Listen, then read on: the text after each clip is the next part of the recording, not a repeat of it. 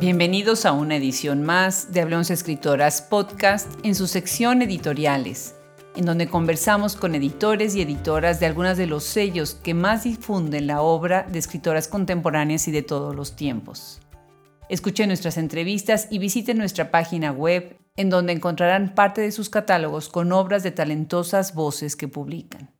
Hoy los invitamos a escuchar nuestra conversación con Mauricio Vares, quien nos cuenta sobre el nacimiento y la trayectoria de la editorial mexicana Nitro Press.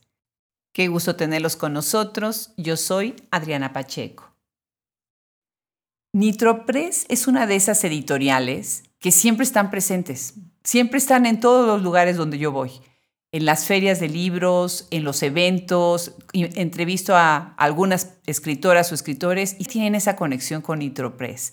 Así que me da muchísimo gusto que finalmente tenemos a Mauricio Vares en este micrófono y pues muchísimas gracias Mauricio por abrir este espacio a Hablemos Escritoras Podcast. No, gracias a ustedes por invitarnos y gracias por el proyecto que tienen. Pues mira, yo quisiera primero que nos compartas un poco sobre ti, porque tú mismo tienes una biografía muy interesante, tu misma obra y tu misma carrera son muy interesantes. ¿Nos quieres platicar? Eres originario de la Ciudad de México, ¿verdad? Sí, nací en la Ciudad de México, justo en el centro, a la vuelta del barrio chino. Ah, qué bien, qué bien. Y somos contemporáneos, los dos somos del 63, así que bueno, pues más gusto me da. Así es. Platícanos un poco, ¿cuál es tu trayectoria? ¿Cómo empiezas tú en el mundo de la literatura? Pues de una manera muy curiosa, porque realmente yo pertenezco a una generación, esto lo debes de saber también tú, que eh, cuyos padres llegaron a la Ciudad de México del campo. Entonces mis padres prácticamente eran analfabetos. Entonces es muy curioso que yo terminara siendo no solo lector, sino después escritor y por consecuencia también después editor. Eh, además muy joven, porque yo empecé a, a, editar, tuve mi primer proyecto editorial a los 21 años. Entonces este sí fue una, ha sido una carrera y una vida en realidad sui generis, ¿no? Cuando la comparo con la de muchos de mis compañeros y amigos. Eh, estuve más o menos rodeado de libros y durante mi infancia me apasionó leer y te digo, una cosa fue llevando a la otra hasta que a los 21 años tuve el primer proyecto, eh, a los 23 tuve otro, a los 30 tuve otro. En cierto sentido, todos, todos estos proyectos han sido como continuaciones o consecuencias unos de otros, más o menos todos bajo la misma idea, ¿no? Claro, tienes un libro eh, buenísimo, Poshumano, finalista en premio a Anagrama de España, ¿verdad? Tienes otros más. Platícanos de tu obra, sí. Sí, bueno, eh, eh, curiosamente entre los fundamentos que, tengo yo como editor, los principios que tengo como escritor y editor, siempre está la duda de, bueno, si es legítimo que tú como, como editor te publiques a ti mismo como autor, ¿no? Sin embargo, bueno, dentro de los principios que tiene la editorial, eh, mis textos han pasado por el mismo procedimiento por el que pasan todos los libros que publicamos. Eh, en, ese sentido, yo mismo recibo la crítica, es curioso, ¿no? Porque es estar de ambos lados del escritorio, pero ha sido así y creo que en ese sentido, pues eh, he sido afortunado como, como autor teniendo un editor como yo mismo, porque en realidad muchas de las experiencias que nosotros tratamos de, transmitir a nuestros autores, yo las he tenido que aprender como autor en reversa, digamos. Han sido experiencias no muy agradables cuando yo he tenido que tratar como autor con otros editores y eso me ha enseñado el, tipo de editor que no quiero ser. Entonces, en ese sentido, bueno, pues eh, por un lado he sido muy rigorista con mi propio trabajo como autor, pero también he tratado de ser tan buena onda como lo soy con mis otros autores. Tienes otra novela que resultó finalista en el premio Herralde. Esta se llama Anónimo, pero todavía no se publica, ¿verdad? No, con, suerte se publicará este año en coedición con Librería El Sótano, que va a empezar a publicar libros sobre todo con una idea de hacerlo con autores y editoriales independientes, pues estamos eh, con los dedos cruzados. Sí, fue una novela que participó en, el concurso, eh, entraron 242 novelas de todo el mundo hispanohablante y, de, estuvo elegida entre las 16 eh, semifinalistas, por decirle de alguna manera. estaba compitiendo junto con otra, otra novela mexicana que, que esa sí fue finalista, finalista y fue publicada, ¿no? Y la novela ahora cambió un poco el, título porque se va a llamar Anónimo Hernández, que es el nombre del personaje, ¿no? Anónimo Hernández. Qué interesante. Mm. Pues muchísimas felicidades. Son competencias eh, fuertes, ¿verdad? Porque vienen muchos textos, muchos títulos muy interesantes y para los jurados siempre es complicado poder decidir quién va a ser el ganador o la ganadora. ¿no? Muchísimas felicidades, Mauricio, por esa carrera. Y bueno, pues ahora platícanos, ¿cómo un día se sentaron y dijeron, a ver, vamos a hacer NitroPress o cómo fue? Mira, eh, nosotros, yo dirigí un proyecto que se llamó A Sangre Fría en 1993, como te decía, ahí tenía yo 30 años, que trataba de parodiar un poco eh, los medios de comunicación en nuestro país, desde digamos, contenido, el alarma, eh, selecciones, este, los, por ejemplo, en secciones, por ejemplo, como la página 3 del, del alarma, el rincón sentimental del contenido, etcétera, etcétera, ¿no? Entonces, teníamos una sección de horóscopos y demás.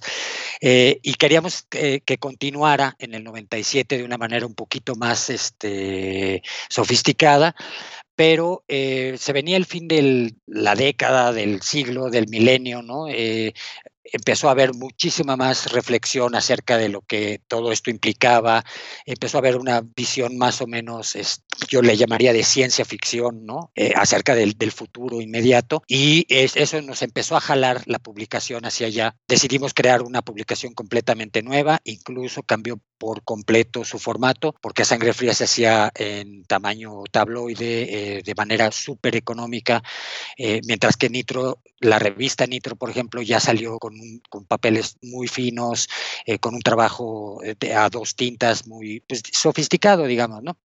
Y comenzamos a publicar libros.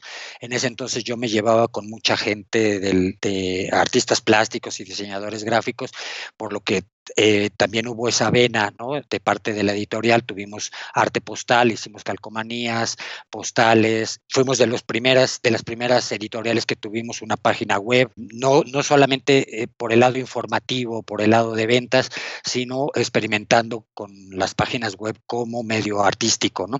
Qué bárbaro, son pioneros, o sea, pioneros, pioneros de todo lo que estamos viviendo hoy, ¿eh? En cierto modo sí, y, bueno, tenemos una revista en video, eh, que lo mismo, ¿no? No era, no era nada más hacer cortos en video o hacer pequeño eh, cine, digamos, en, video, sino eh, mostrar toda la experimentación que se estaba llevando a cabo con el mundo del video, ya sea en performances, ya sea como arte instalación o como soporte de otras actividades culturales, ¿no? Entonces, bueno, e, estábamos muy cargados por ese lado, también por el hecho de que históricamente pues éramos muy jóvenes, ¿no? O sea, el libro que sacábamos o que terminábamos lo podíamos publicar, pero de aquí a que sacabas otro eh, o que escribías otro, pues te ibas a demorar. Entonces, Iba, íbamos más por ese lado de las publicaciones muy influidas por el, el, arte gráfico. Y sin embargo, pues llega un punto en el, en el que la, la, cuestión se hace insostenible. Ahí mi socio principal fue René Velázquez de León, que no solamente ayudaba a costear la, la publicación, sino que era como en cierta parte eh, el impulsor del lado eh, gráfico de la publicación. Sin embargo, bueno, eh, eh, tal vez fuimos demasiado ambiciosos y ahí tuvo que entrar a echarnos la mano por el lado del diseño gráfico Lilia Barajas, que ya era mi pareja en ese entonces, y, y ya finalmente el proyecto tuvo que terminar en el 2003, 2004. Todavía en el 2004 hicimos cosas, hicimos presentaciones y cosas así, pero se tuvo que detener porque no teníamos ni autores, ¿no? Si pensamos que la actividad la retomamos en el 2009, podemos calcular que muchos de los lectores que eran fans de la editorial en la primera etapa eran muy jovencitos, eran muy adolescentes todavía y sin embargo para 2011, este 2009 que, que vamos retomando poco a poco haciendo publicaciones este, nuevas, esos autores ya tienen 30 años, y empiezan a tener, a ganar premios y empiezan a cundir por todo, por todo el país. También cambia la situación de los medios de comunicación. Se crea Facebook, se crean un montón de cosas con las que tienes acceso a montones de, de autores y de información sobre ellos que antes era muy difícil tener, ¿no? Claro, pues felicidades. De hecho, cuando uno entra a su página web, invito a todos los que nos escuchan en este momento, vayan, visiten la página de Nitro Press, es muy interesante el formato, todo. Y ahí precisamente hablan de dos épocas, la primera época, la segunda época, y ahora entiendo a qué te refieres. Y me parece muy interesante lo que dices del Facebook. Yo ahorita está por publicarme la revista Suburbano, un artículo precisamente sobre podcasting y todo lo que ha pasado. Y una de las cosas que menciono en el, en el artículo es cómo el surgimiento de Facebook, eh, Twitter, Instagram, hace una explosión y nos, nos forza a nosotros mismos a cambiar la manera de, de difundir pero por otro lado se convierte en una herramienta buenísima, ¿no? Pues felicidades, es, es complicado, me imagino que ha de haber sido muy complicado todo este proceso de saber que pues de repente ya se acabó el dinero, ¿no? Y de repente ya no hay que publicar y de repente otra vez está uno en la conversación, ¿no? Con títulos buenísimos. De verdad te felicito. ¿Cuál dirías tú, Mauricio, que es su filosofía como casa editorial, como sello editorial? Bueno, pues mira, una, una de las cosas que caracteriza todos los proyectos que, en los que he estado involucrado eh, con otros amigos, he terminado siendo yo el director, digamos, ¿no? Pero, pero siempre ha habido más gente que, con la que he trabajado, ha sido la de difundir el trabajo de autores jóvenes, ¿no? que comienzan y que eh, necesitan dar a conocer su, obra. Es una experiencia súper importante.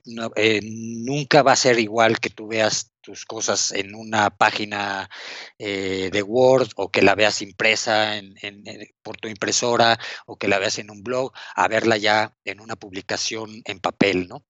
Esa experiencia es súper importante, cambia radicalmente tu vida como autor y creo que esa es una de las, de las cosas que más nos entusiasma como editorial. Al principio, cuando yo era muy joven, en, mi primer proyecto, yo tenía 21 años, pues publicaba gente de mi edad, ¿no? Eh, y así fue durante mucho tiempo. Ahora que ya soy mucho mayor que la, la mayoría de los, de los autores que publicamos, seguimos haciendo lo mismo, publicando autores jóvenes, dándolos a conocer también mucho en el entendido de, que las primeras obras muchas veces son de las más importantes en, un escritor.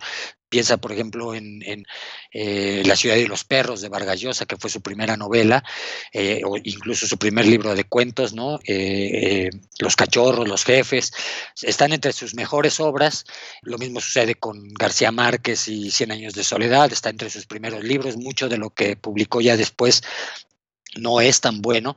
Entonces, eh, nos interesa ese, ese arranque de los autores y nos interesa también ir, acompañándolos, ¿no? Creo que en este proyecto es el, primero en el que vamos a tener chance de poder ir acompañando a varios autores a través de sus primeros libros, ¿no?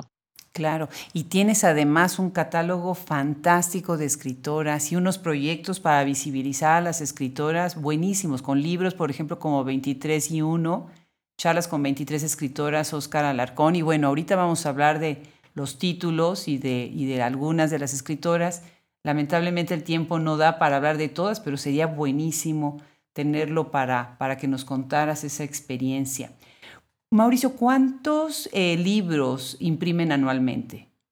Alrededor, mira, ahorita alrededor de 10 es un, un, ritmo de trabajo que más o menos podemos soportar tomando en consideración que somos dos personas principalmente, ¿no? Soy yo como en el lado editorial y demás, y Lilia Barajas que está en el lado gráfico y de y de producción, y ya de ahí nos vamos extendiendo cada uno hacia otras áreas, ¿no? Lilia tiene que ver cuestiones como la distribución, donde nos apoya Alma Columba. Entonces, como que somos un equipo muy chiquito que podemos manejar 10 títulos al año sin ningún problema, ¿no? Ya pensar en, en más ya nos empieza a complicar las cosas. Entonces, más o menos alrededor de 10. ¿Y tienen colecciones, distintas colecciones? Sí, tenemos Lados B, que es eh, la que se apega más a, esta cuestión que me preguntabas ah, anteriormente sobre la filosofía, donde publicamos una antología anual, hemos publicado ocho ¿no? desde, desde 2011, con 10 autores y 10 autoras. En dos tomos. Entonces, hasta ahorita hemos publicado alrededor de 160 escritores, ¿no? En total son 78 escritoras que hemos publicado en la antología. La idea es que de ahí los autores que tengan una obra no comprometida, disponible y que pueda ser factible de coedición con alguna institución, la sacamos en forma ya de libro individual. Es el caso, por ejemplo, de Silvia Aguilar Seleni, que tiene ya dos libros individuales con nosotros, de Silvia Arbizu, que también tiene dos, Eh, ella es una escritora que, estaba en la cárcel. Eh, Cristina Rascón, que también ya tiene dos. Eh, Franco Félix, un montón de. La gran mayoría de los autores que hemos publicado en, en Lados Bella de manera individual han estado en la antología, ¿no? Esa es la, de las más importantes. Por otro lado, también queremos rendir homenaje a autores eh, importantes o significativos, ya sea para las letras mexicanas como Amparo Dávila o José Agustín o Eusebio Rubalcaba, o para algún momento de, la historia de la literatura, incluso en alguna región, como es Esto no es una salida, postcards de ocio y odio de Rafa Saavedra, que fue un escritor súper importante en Tijuana en los que podríamos llamar la movida tijuanense que viene a dar por resultado cosas como Nortec y demás. Eh, Rafa fue de los de quienes estuvo, de, los artistas y, editores que estuvo en los orígenes de, todo este movimiento, ¿no? Entonces tenemos un libro conmemorativo. Eh, Punto de quiebre es, el nombre de la, de la colección. Eh, ahí tenemos, eh, reproducimos la obra y al final ponemos una sección eh, con otros escritores hablando acerca de la obra en cuestión o del autor en cuestión, ¿no? Y luego ya tenemos otras colecciones como Interview, que son reflexiones, entonces ahí tenemos libros de entrevistas, tres libros de entrevistas y uno de ensayos. Tenemos una colección que se llama Letras Rojas, que es prácticamente crónica de largo aliento y de, mucho talento sobre nota roja, ¿no? Casos de nota roja. Eh, está también en Nitro Noir, que es, es, una colección que básicamente se le ocurrió a, a Lilia Barajas, que tiene el crimen como punto central, pero desde el punto de vista de la ficción, ¿no? Este, a diferencia de Letras Rojas, que son crónicas eh, basadas en hechos reales, aquí es ficción. Y es una de las series, de las colecciones más exitosas, ¿no? Ahí, por ejemplo, hemos logrado llamar la atención autores de todo el continente, incluso de España, y, bueno, pues se ha hecho muy conocida, ¿no? Mundialmente, ¿no? Incluso se comenta en países como Brasil y, Estados Unidos. Entonces, pues esas son a grandes rasgos las, las colecciones que tenemos. ¿Cómo, eh, ahorita que estás hablando de que se conocen internacionalmente, cómo se promocionan? ¿Cómo ustedes se distribuyen en, en, a través de qué grupos o en qué eventos que se han hecho conocidos fuera de México? Bueno, mira, eh, uno de ellos es la FIL de Guadalajara. Al principio nosotros éramos muy reticentes y muy renuentes, pues porque es muy costoso básicamente tener un stand ahí o participar ahí, sobre todo que también tienes que cubrir tus gastos de transporte, alimento, hospedaje y demás allá, ¿no? Durante muchos días, ¿no? Pero, por ejemplo, ahí llega, hay una cosa que se llama jornadas de, como de investigadores, no, no recuerdo muy bien cuál es el nombre, que se da el lunes, martes y miércoles por la mañana, que la feria no se abre al público, y ahí llegan, por ejemplo, muchos consejeros académicos de Estados Unidos que recomiendan libros para universidades, bibliotecas y demás, y ellos se, llevan eh, libros de nosotros por kilos, ¿no? entre ellos Lados B, que por sus características, ¿no? De tener nombres, nombres nuevos, eh, les llaman mucho la atención. Entonces, ese es una, eh, eh, un apoyo muy este, indiscutible, ¿no? La FIL de Guadalajara es un, aparador impresionante, ¿no? Porque además ahora hemos estado ya dos años en el área internacional. no en la nacional. Estamos en el pasillo de, editoriales independientes internacionales y entonces se corre la voz, ¿no? O sea, ahí hemos conocido muchísima gente de Cuba, de Argentina y demás, al grado de que hemos podido ir a estos países a presentarnos allá y eh, a publicar autores de, de ahí, ¿no? Magnífico. Fíjate que, bueno, muchas son las razones por las que surgió el proyecto que tenemos nosotros y que una de sus partes es este podcast. Pero una de las, de las razones fue precisamente que yo, eh, dentro de la Universidad de Texas, a donde, a donde yo pertenezco, donde, donde hice mi doctorado, pues tiene una biblioteca magnífica, ¿no? La Nettie Benson, y tiene unas colecciones impresionantes. Y encontraba yo muchísimos libros de escritoras allá, muchísimas editoriales, y después yo iba a México y le preguntaba yo a mis colegas de, ah, bueno, de México, lo que hacemos lo mismo, pues no habían oído de ellas, ¿no? No habían escuchado, incluso de los sellos editoriales. Me llamó mucho la atención, siendo mexicanos, pues sí, a veces se difunde mucho más en los Estados Unidos algunas editoriales y algunas escritoras, ¿no? Lo mismo sucede, bueno, con, con Sudamérica, ¿no? Con América Latina en general. Pues muy interesante lo que nos cuentas. Mauricio, dentro de los títulos que tienes, y ahorita acabas de mencionar el trabajo de la magnífica Silvia Aguilar Seleni, tienen ustedes Nenitas, tienen ustedes Basura de ella, que son dos de las novelas que publicó con ustedes precisamente, y tienen otros textos, otros títulos. Déjame mencionar algunas de ellas para que vayamos platicando sobre cómo ha sido la, la aventura de integrarlas a su catálogo, ¿no? Pues tienen a la magnífica Gabriela Cabezón Cámara, también está ahí en su catálogo, está Eve Gil, está Silvia Arbizu, eh, Tania Plata, también muy interesante. Tienen obviamente eh, varias antologías que hablan de, varios, de varias escritoras. Otras de las escritoras que están son Elma Correa, también en su catálogo. Tenemos también a Tatiana Goraski, que de ella no conozco, sí, nos platica sobre ella. Ana María Maqueo, eh, Gabriela Marcico, eh, Selene Carolina Ramírez, Cristina Rascón, dos libros de Cristina Rascón, ¿no? También excelente eh, poeta. Rowena Bali, platícanos algunas anécdotas de cómo se acercaron mutuamente ellas a ustedes, ustedes a ellas. Sí, bueno, mira, curiosamente, eh, el, libro más emblemático que tenemos por ese lado es el de, el de la maestra Amparo Dávila, ¿no?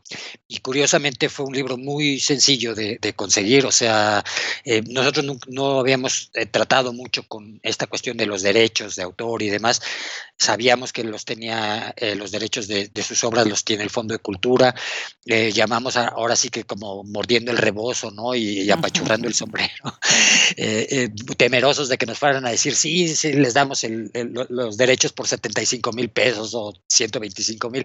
Y no, resultó una negociación súper sencilla, unos costos muy, muy accesibles, la gente del fondo muy, muy amable. Y cuando la contactamos a, la autora, se portaron de, manera maravillosa, estaba muy halagada, muy contenta, estaba feliz cuando ya vio el libro eh, publicado. Eh, y eso es parte de la idea de esa colección de conmemorativos, de poder hacerles el homenaje en vida, ¿no? Y que, y que puedan disfrutarlo. Y a algunas otras autores, autoras poco conocidas ha sido mucho más difícil contactarlas, ¿no? Yo, por ejemplo, a Silvia Aguilar Seleni la escuché en un encuentro de escritores en, en, Hermosillo, Sonora. Ella ya vivía en Texas, pero la habían invitado, fue, leyó un par de cuentos que me parecieron estupendos y, se, me dio la labor de, de contactarla. Me costó muchísimo trabajo conseguir su email. Eh, finalmente le escribí, tardó en contestarme. Eh, como ella no estaba en México, no sabía mucho de nosotros. sí me ubicaba a mí como escritor, pero no sabía que, estuviera yo ya con este proyecto tan echado a andar. Y me dio sus dos textos, esos mismos que leyó ahí, para Lados B. Y ya fuimos platicando la posibilidad de publicarle más adelante. Por ejemplo, en el caso de Gabriela Cabezón Cámara, yo había visto muchas de estas noticias que aparecen en, Internet. Las cinco autoras argentinas que debes de leer o las diez autoras sudamericanas que debes leer, las quince ¿no? de toda Latinoamérica que son imprescindibles, bla, bla, bla. Y siempre estaba ella. Y cuando nosotros publicamos aquí que Ferrari, que es el, eh, muy conocido en toda Latinoamérica como el escritor del subte, que es algo que él ya no quiere que, se mencione, pero es, es que él, es trabajador del metro en Buenos Aires pero ha ganado un montón de premios y ha sido traducido a, varios idiomas y demás, y sigue trabajando en el metro. Él nos contactó eh, para proponernos un libro, se lo publicamos y un día lo escuché hablando de, de Gabriela Cabezón, estábamos en la Feria del Libro de Córdoba y me dio la impresión de que había yo visto el libro de Gabriela en el stand de Eterna Cadencia. Hmm. Fui al stand, efectivamente ahí estaba, lo compré eh, lo, empecé a leer, me impresionó muchísimo, eh, La Virgen Cabeza, me gustó muchísimo y me contacté con Quique para pedirle su email y estando en Córdoba le escribí a Gabriela, Gabriela me contestó, fue súper amable, estaba también muy, muy contenta y muy halagada de pensar que pudiera ser publicada en México y, así fue, la publicamos, le hicimos un libro muy bonito, eh, una edición muy bonita y después se vino toda esta avalancha de, pues, de invitaciones, de premios y demás, le publicaron La China Iron, que pues ahorita ya se tradujo al inglés, al parecer hay posibilidades de que se haga una versión en cine o en televisión, etcétera, etcétera, ¿no? Entonces, eh, me da mucho gusto el haber podido contactar con todos estos autores antes de que se viniera encima el éxito, digamos, por llamarle de alguna manera, ¿no? Entonces, esas serían como algunas de las anécdotas que yo destacaría de cómo hemos trabajado con algunas autoras, ¿no? Qué bien, qué bien. Bueno, pues ya me imagino que han de haber estado muy halagados eh, de los dos lados, ¿no? Porque como dices, son voces nuevas, en el momento fueron nuevas y ahora que las ves cómo están ya brillando tanto en el escenario de la literatura, pues ustedes fueron de los primeros que les apostaron, ¿no? E, eso muy interesante. Y de las otras escritoras, por ejemplo, ah, ¿tienes nacidas en dónde? Escritoras nacidas en dónde? Mira, la gran mayoría son mexicanas y son de toda, de todo el país. Por algún motivo, la editorial empezó a crear una sinergia con el norte me empezaron a invitar a, encuentros de escritores, a, ferias de libro y cosas así, y casi siempre fue en el norte, en Sonora, en Baja California, en Monterrey, eh, fui a Chihuahua, fui a Durango, y de ahí fui conociendo autores y es de donde he publicado. Eh, pero también tenemos, por ejemplo, gente de Veracruz, ¿no? Como Magali Velasco, Itzel Guevara, eh, o de Guerrero, Iris García Cuevas. Entonces, me interesa mucho eh, tratar de tener la mayor cobertura, no solamente a nivel geográfico, sino también generacional, ¿no? Digo, el, máximo ejemplo, por supuesto, es ah, obviamente otra vez Amparo Dávila, ¿no? Y escritoras muy, muy jovencitas, este, pues que ahorita apenas están rondando los 30 años y que sin embargo ya tienen libros, ya tienen premios y demás. Entonces, sí tratar de tener, cubrir un, panorama lo más amplio posible.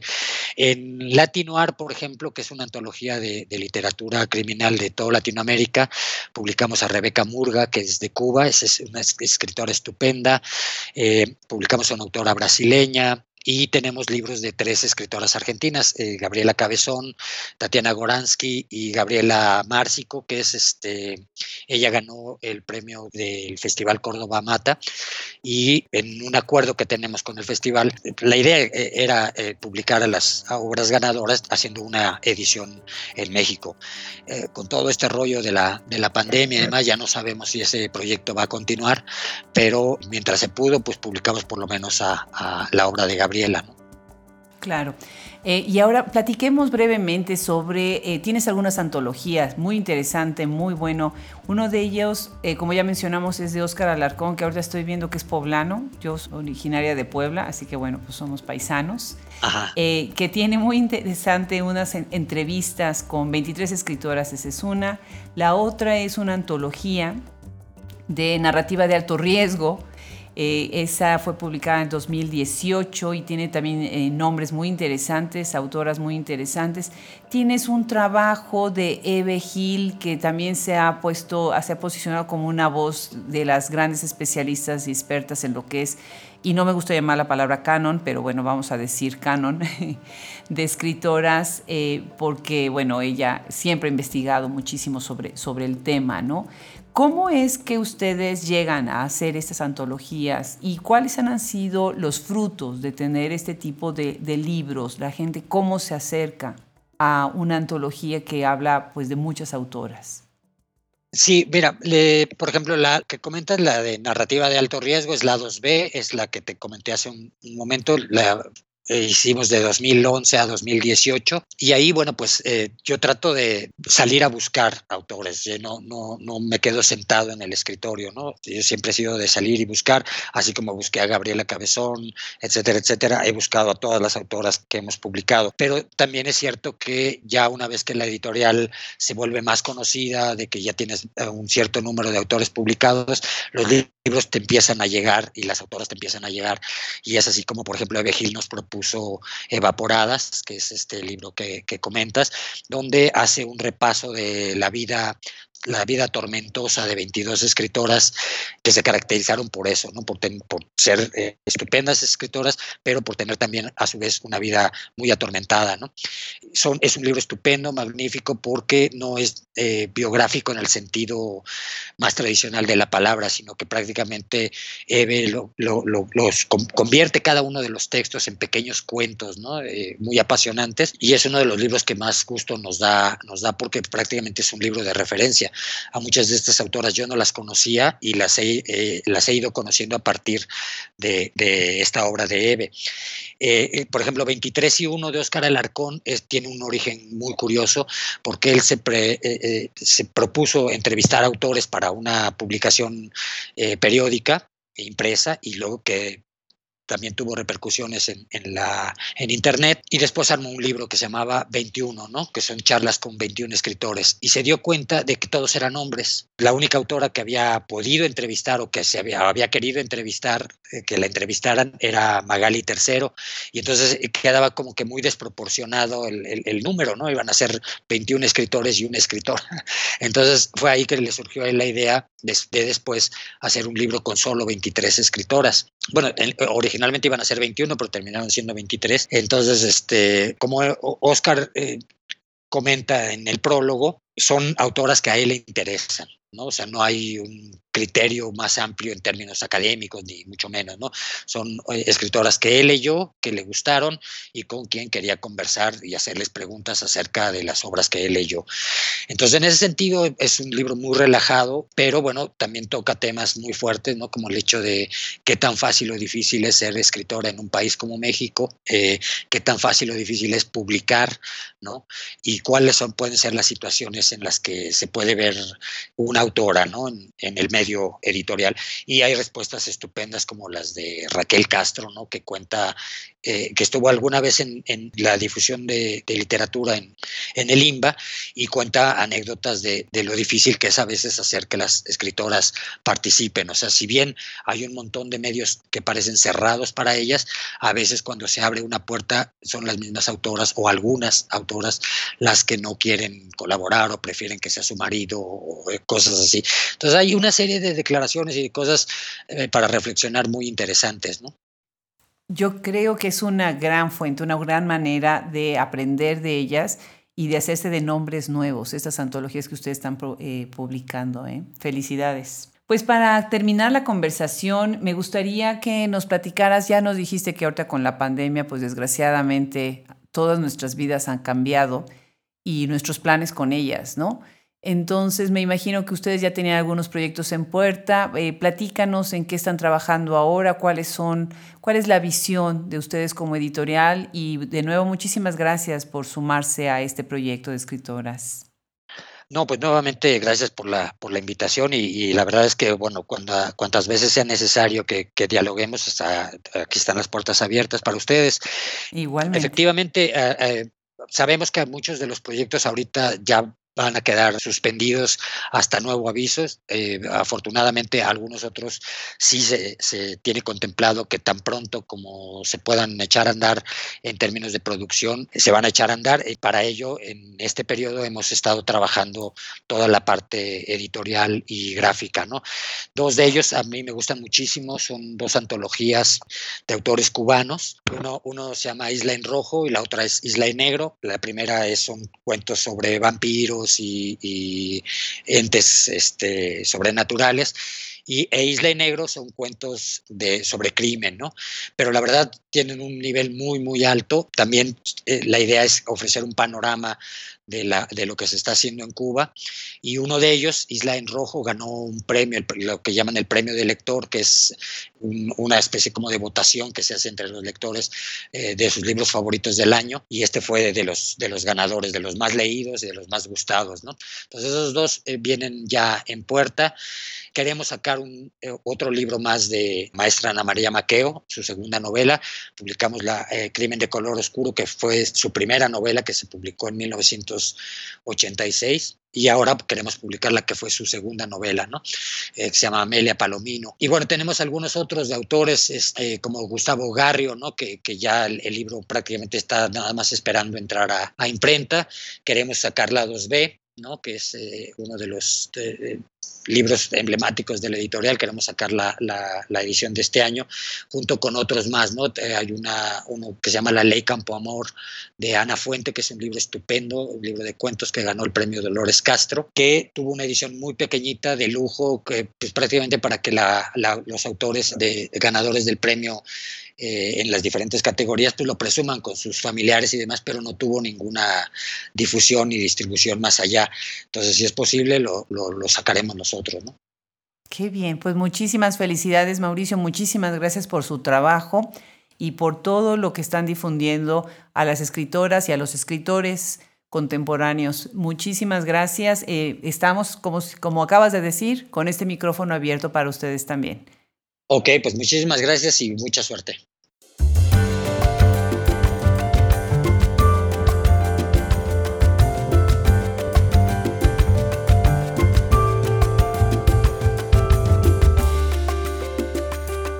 Hablemos Escritoras Podcast es gracias a la producción de Fernando Macías Jiménez, Andrea Macías Jiménez Social Media, Wilfredo Burgos Matos, Alejandra Márquez, Liliana Valenzuela y Juliana Zambrano, colaboradores.